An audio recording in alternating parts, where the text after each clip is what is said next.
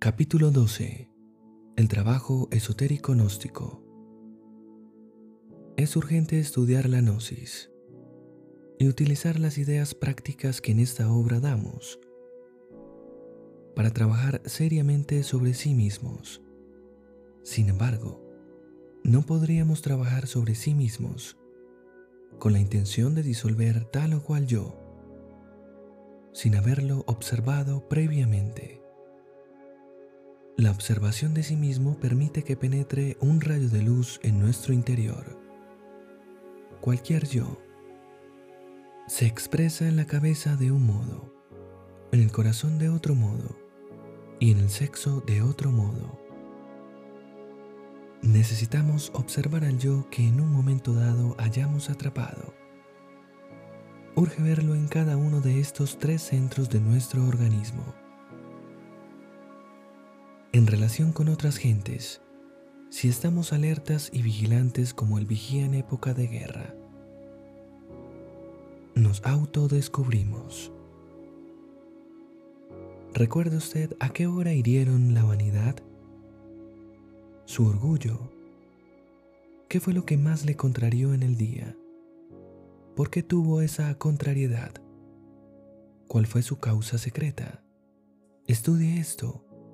Observe su cabeza, corazón y sexo.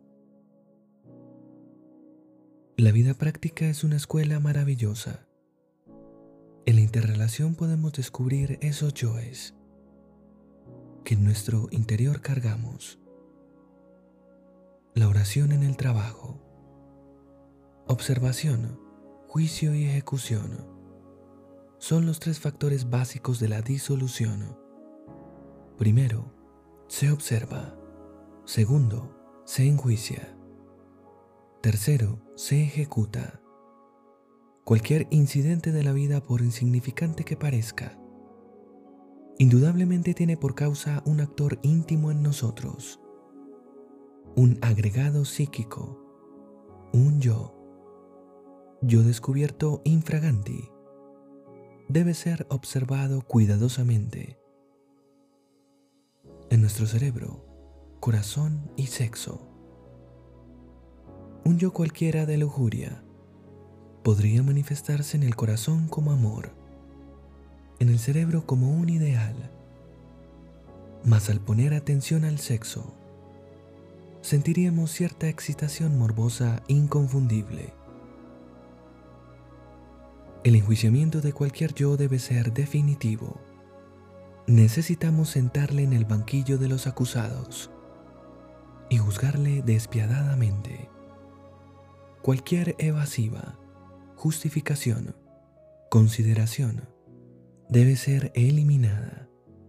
Si es que en verdad queremos hacernos conscientes del yo, que anhelamos extirpar de nuestra psiquis. Ejecución es diferente.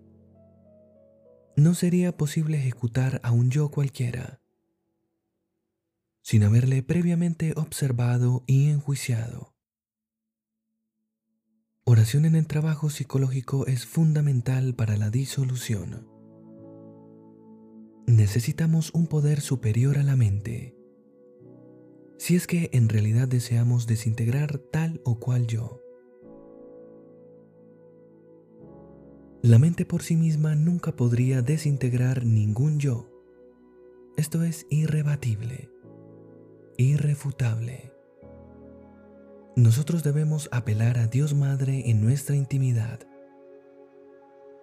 Si es que en verdad queremos desintegrar yoes, quien no ama a su madre, fracasará en el trabajo sobre sí mismo. Cada uno de nosotros tiene su Madre Divina particular, individual. Ella en sí misma es una parte de nuestro propio ser, pero derivado.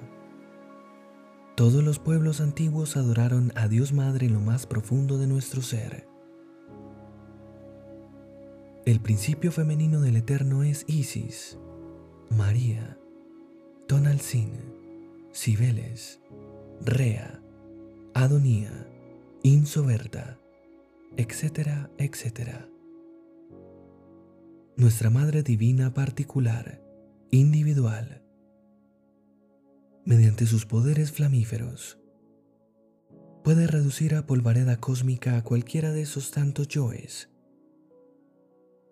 que haya sido previamente observado y enjuiciado.